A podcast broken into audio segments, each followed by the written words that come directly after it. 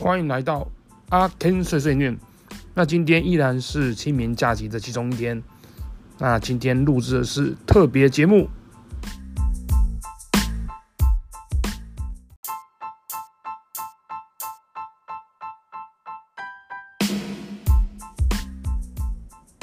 今天早上有一位来自美国堪萨斯市的听众朋友，他问我了一个问题。呃，这位听众呢，他目前在美国经营 Coin Laundry，也就是台湾的自助洗衣店。那他最近看到了一个还不错的一个创业机会，那就是波霸奶茶店。呃，波霸奶茶在美国呢，目前呢，在美国的大城市，比如像洛杉矶啊、Chicago、芝加芝加哥几个大城市蓬勃发展。那在二线城市呢，譬如像说比较靠中西部的一些城市，也慢慢慢慢的在发展。那于是我做了一些 research，然后我今天将啊介绍一下我所讲的、我所研究的一些结果，还有做一些简单的介绍。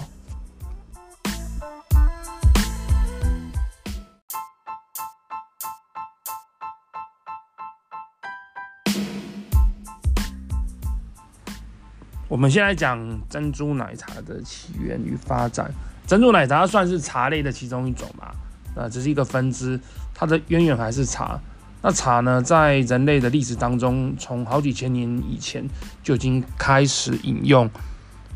那一直到近代呢，哦，甚至台湾呢，在几百年前的清朝的时代呢，台湾就已经出口了很多的茶类。茶类是台湾的。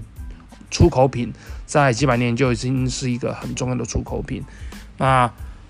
不管是台，不管是欧洲呢，还是亚洲呢，其实喝茶的这个习惯呢，已经存在很久了。好，所以说并不是说到这几年才有喝茶的习惯。那珍珠奶茶呢，是在后来啊，它是源源于台湾，台湾发明的珍珠奶茶呢，其实后来。有人又把它叫做波霸奶茶，那这个波霸奶茶呢，它的起源是什么？波霸奶茶原本哈，我们以前吃的珍珠都小小颗，那有一天呢，可能哦，有一个海安街哦，好像是海安街的一个一个卖珍珠奶茶人，他就灵机一灵机一动哦，灵机一闪，可能看到那个，听说是看到叶子妹的三级片哦，叶子妹也算是我以前年轻的一个偶像哦，以前哈。小时候我记得哦，有几个香港的艳星，那其中之一呢哦，叶子妹呢是算是哦我小时候非常喜欢的一位。那他呢哦就是以这个叶子楣他作为 idea，然后就想出了波霸奶茶。那这也是波霸奶茶的根渊源。那波霸奶茶呢，它嗯在这个之后呢，从台湾又开始的哦开始。发展哦，开始大家都很喜欢，那当然选这个产品。那在美国本身大概是其实也是蛮久的，因为大概从呃二十年二十几年前，其实美国就有这个产品。那一开始的时候呢，其实喝的人还还是以亚洲以亚洲社区为主。慢慢慢慢，这个东西随着哦大家的口，随着台湾的一些食物开始越来越，大家越来越。小的越来越出名的时候呢，波霸奶茶就开始推广到一些除了亚洲之外的社区，像白人啊，还有一些外国人的社区、美国人的社区。那其中呢，哦，又是譬如像说，像一些大的城市啊，像纽约啊，像 Chicago，像 Los Angeles 这些比较大的城市哦，它的接受度哦，它的发展比较快。那到最近这几年呢，其实慢慢慢慢。哦，整个美国其实已经有一些比较大的连锁店，啊，譬如像说像贡茶，台湾的贡茶在台在美国他们的连锁店应该算是蛮多的。然后像呃本身 Starbucks 他们也是有一些连锁店啊，在卖这些珍珠奶茶。那这些连锁店呢，其实他们占市场的份额也是蛮多的。那还有一家，我记得是像功夫茶，功夫茶这个啊，之前希拉蕊他们好像他也有呃，他有有一次在呃广告里面，在电视上，他有喝功夫茶，然后给予这个功夫茶很高的肯定。那美国的口味就是说，呃，美国人他们这几年其实也蛮多这个连锁店的功夫茶，在这边很流行哦，连锁店的珍珠奶茶、波霸奶茶。那我稍微研究一下，看了一下美国的波霸奶茶呢，其实跟我们台湾的这个饮茶习惯呢，其实有点不太一样。那美国人他们的波霸奶茶的 menu，我大概看了一下，他们的菜单其实还是以比较呃 dessert，就是一点点心的概念，就是说他们的茶类的不像我们的茶类是比较偏向于注重那个茶的口感跟茶叶本身，其实他们比较他们的饮食里面，美国人都喜欢吃甜的。我还记得我以前。在美国的时候，其实常常吃 吃很多东西，我发觉好像都比较甜，不管是哪一种菜哦，比像譬如像韩国菜啦、台湾菜，那时候吃了一阵子之后呢，我觉得诶很好吃，因为可能已经习惯那个甜味了。然后我记得回到台湾的时候啊，吃东西的时候总觉得少个味道哦，原来是少了甜味，因为可能在那时候在美国的时候呢，已经习惯了吃这个哦很甜的菜哦，所以说。可能那个味觉啊已经被甜味所占满了，我的舌头的那个味觉记忆哦，只剩下甜味而已啊。那所以说，嗯、美国人呢回到这个这个我们波霸奶茶，美国人就真的很喜欢吃甜的。那所以说呢，波霸奶茶店他们的 menu 其实很多是属于比较呃甜味比较多的，有点类似，我觉得有点类似像奶昔。的感觉，那他们有一些，所以说他们的奶茶呢的菜单里面呢，其实会着重于比较多的呃 cream，还有一些除了 cream 之外的一些，比如像果汁啊，一些冰沙。我看到那边里面大部分很多都卖卖一些冰沙，美国人蛮喜欢喝冰沙的，因为他们认为他们一般喝茶的话，一般他们喝茶的习惯是偏向于喝冰的茶，而不是而不是喝热的茶。哦，他们很喜欢喝冰的茶。而且是加一些糖哦，所以的茶啊，这些冰的茶其实他们在美国的普及度是很高的。像有些连锁店，我记得在一些呃麦当劳，甚至上有一些连锁的汉堡店，其实都喝得到这种甜茶。这种甜茶其实是蛮普遍的。所以其实美国人的消费，他美国人他们喝茶其实是蛮普遍。只是说珍珠奶这个东西算是呃这十年才发展的东西，就是说，也就是说在茶类里面加入很多的奶，还有加入那个。波霸，这个是比较新的东西，那应该说这十年才有的东西啊，这十年二十年才在才在美国社区是比较流行的东西。那其实喝茶习惯在很早前就有了，就是说在从整个欧洲三百年前，甚至在美国，他们美国的三百年前在啊、在三百年前的时候就有了。譬如像说美国他们在啊三百年前独立战争的时候，也是因为这个。茶叶哦，茶叶倾销的哦，波士顿茶叶税的事件哦，当时候就有很多的那个茶叶进来。那美国的独立战争哦，跟英国对抗的这个独立战争，其实这个茶叶它的它也是一个导火线。那所以说，这个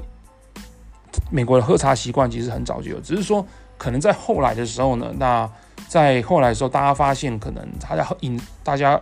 呃，喝饮料的习惯变得是咖啡呢，它的取代它的它的流行程度呢，比这个茶类还要多。可能大家比较喜欢喝咖啡，所以这样就是说，哎，其实现在呢，哦，就是说可能过去一百年来，其实美国喝咖啡的人哦，最后还是比喝茶。那可能这是我觉得可能是口感，或者是说提神，或者是说整个市场推销的一个结果啊，市场。推行的结果，那但是这集你们可以看到，就是说，呃，以年轻人以如如果说以年纪的呃年纪以年龄层去做区分的话，那二十岁到三十岁的年轻人，甚至三十几岁的四十岁以下的这些族群，其实他们对茶的接受度是越来越高，可能他们至少一个礼拜会喝一到两次的茶。那对于可能。年纪比较大人，他们可能还是习惯比较 old fashion 的人，他们还是比较习惯喝咖啡。那所以说，啊、这边还是不一样。不过我，不过如果说年轻人他们喝茶的喝茶的次数跟习惯越来越多的话，其实这对这个市场其实是哦是很有帮助的。那也就是说，为什么呃，我们看到就是说，以那个出口数字来看，台湾这过去十年啊，出口这个珍珠哦，出口珍珠到出口珍珠原料到美国的出口量成长的三倍哦，成长了三倍。所以说，其实就是代表说，其实美国对这种饮料的接受度这十年来是成长蛮多的。但是，呃，我目前还没有看到一个比较，就是说成长比较趋缓的的的情形产生。呃，应该是说不会像之前一开始从零家店的时候，呃，拓展到一百家店的时候的那种成长速度。我认为现在可能会比较淡，会比较慢了。但是我认为，其实，呃，随着还是有很多人他们。还是很对于这个波霸奶茶还是有很多还没有，就是可能还刚开始喝，所以说我觉得热潮呢还是持续一段时间。那所以说，呃，我认为美国的这个喝你喝这个波霸奶茶的市场还是蛮大的。那我刚才有提到就是说，美国他们的口味啊，就是就是偏甜，所以说我们看到的看到的这些菜单里面，就是说除了啊、呃，是比较偏甜之外啊，它也是比较偏奶的口味。那再来就是说，他们还有一些品相是，呃，它的珍珠呢，就种类比较多，就是说不像我们的波霸，呃，就是可能一些通常原味的。那他们的他们的波霸呢，会很多不同的口味，然后颜色会比较漂亮。美国人他们喜欢喝的东西啊，不仅是说，哎、看起来呢，吃喝起来要比较甜啊、味道比较多，他也喜欢那种看起来很鲜艳的。哦，就是也也就是为什么我记得我以前在美国的时候看到很多糖果啊，那种卖很好的糖果，通常呢就看起来很鲜艳，可是台湾人会觉得这种色素好像很多的样子。不过可能他们的呃人呢，不管是大人还是小孩，我觉得他们可能都喜欢这种看起来很 colorful、很鲜艳、多彩多姿的甜点，然后吃起来是味道很多的。那所以说呢，这这两边的口味呢，其实会不太一样。那讲到这个呢，其实美国他们对茶叶啊，他们因为他们不太会像我们台湾做品茶的动作，他们一般来讲，他喜欢喝凉凉的啊，有点甜甜的哦，就是不要太难喝，不要太苦的茶。所以一般那种苦茶、那种热茶，其实在在在美国是蛮不太懂的，因为他们一般来讲，他们不喜欢喝太烫的东西，他也不喜欢喝太苦的东西。所以说，嗯、茶类要是太过太涩或太苦的，可能他们不一定可以接受。好、那所以说，他们对茶叶来讲本身要求的不是很高，那倒是就是说整个调和茶的它的口感呢，就是说还有它的变化，就是口味的变化，我觉得这倒是比较重要。那我这位听众呢，就是说跟我提出这个问题的听众，其实他来自于呃堪萨斯市，堪萨斯 Kansas City。这 Kansas City 呢，其实美国一个 Kansas State，而这 Kansas State 呢，其实跟啊。这个 Kansas City 其实它不在 Kansas State，我一直有误解啊。它这 Kansas City 呢，它其实是在密苏里州，它不是在啊堪萨斯州哦。这堪萨斯市呢，其实它不在堪萨斯州，它是在密苏里州。那它刚好就是在密苏里州跟堪萨斯市的一个边界这样子。那我这个朋友他啊、呃，他在他已经去美国大概十年哦。这个听众啊，也是我的朋友哦。那。这十年呢，他哦毅然决然从台湾离开哦，然后在那边做，他做自己自己的生意，然后做那个自助洗衣店，我觉得他做的还不错啊。然后最近就是有时候跟他通话，然后呢就是刚好提到就是说，诶，他觉得看到这个美国呃，在他住的那个 Kansas Kansas City 呢，啊、呃、有几间啊、就是 Boba Milk Tea，那生意还不错啊、但是他说呢，他跟我提到他觉得不好喝，啊、呃。Anyway，这是另外一个 story。那就是说他呃跟我提到这个有关这个美国的 Boba Milk Tea，那我就想说来做个研究。那除了我刚才所提到的，我讲到这个这些呃基本的波霸奶茶在的起源，还有在美国的一些流行趋势，还有呃消费者口味之外呢，我还去做了一些研究，就。那个有关 Kansas City 这个地方，这地方呢，其实他们是属于比较呃，他们大概他们的人口结构大概是属于呃有百分大部分的最他们最大的那个公司呢，最大的 employer 就是最大的雇佣者呢，是属于呃公部门。他们大部分，也就是说他们这边这个地方住的很多人，他们就是公部门的人哦，公部门的雇的员工。所以这个地方哎，会比较呃呃有点像退休的城市啊，对啊，所以说呃大部分人口结构呢是属于比较就是属于比较呃公务员性质这样子，那薪水也没有算特别高，就是说以平均薪水来看，但是我觉得这个啊、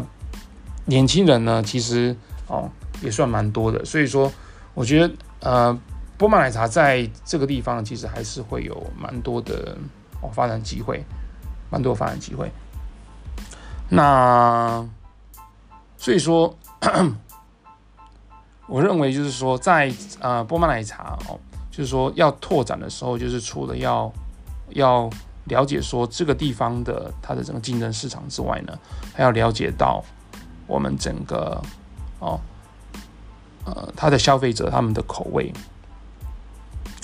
那其实另外一点就是说，其实还有竞争者啊。我发看我看到，其实未来的趋势啊，我认为还是跟咖啡有点像，跟 Starbucks 走的模式有点像。最后，我觉得最终整个茶的市场还是会慢慢慢并向于哦，变成几个比较大的 franchise。虽然目前所看到其实是比较小的几家的，比较小几家的呃的店哦。就是说，应该说市场可能有大概三成四成是那个哦连锁店所哦的占比是哦三成到四成哦，可能市场的占占比呢是三成到四成这些大型连锁店，那其他六成七成可能在小店。但是我觉得呃，鉴于这个经济规模还有这个扩展的速度来看呢，我认为未来可能这些连锁店会慢慢哦，就是并拢这些。啊、呃，会把这些小店的慢慢慢慢哦，就是购并啊，或者是说把他们 take over。那所以说，我认为做出一个市场跟这些连锁店做一个做出一个市场的区隔，产品的区隔是蛮重要的。就是说，除了这些呃卖 Boba Milk Tea 的地方呢，除了卖 Boba Milk Tea 本身呢，哦，就是说除了在 menu 上可以做出区隔之外，我觉得还是可以卖一些呃。一些吃的东西，譬如像比较具有台湾特色的一些小吃，那这些我觉得是可以做出啊不同的区隔性。那 Boba Milk Tea 本身呢，我认为其实说，虽然说了，它美国人的口味是比较偏向比较甜，但是我认为其实这个部分可以做点变化。或许有人有些人他们可能会不喜欢这么甜的东西，那我觉得，呃，我的我的想法可以分成。可以把 menu 分成呃两种，一个是比如像比较多奶，哦，一种是比较多茶口感的。那我觉得可以试试看，然后去打通。或许是我觉得是因为可能呃想要尝试这个茶味比较重比较少，但是我觉得或许呢，诶，大家可能可以喝那个奶味重的，诶，那可以喝茶味重，觉得诶，好像茶味重也不错，他们也会想尝试。所以我认为其实这可以试一下，对啊。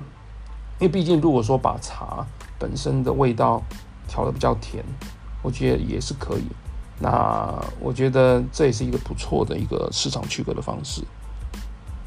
那以上是我今天的今天的节目。那欢迎大家，如果有什么意见呢，可以在我的留言哦，在我的那个呃留言下方呢给予回馈。那祝大家佳节愉快，拜拜。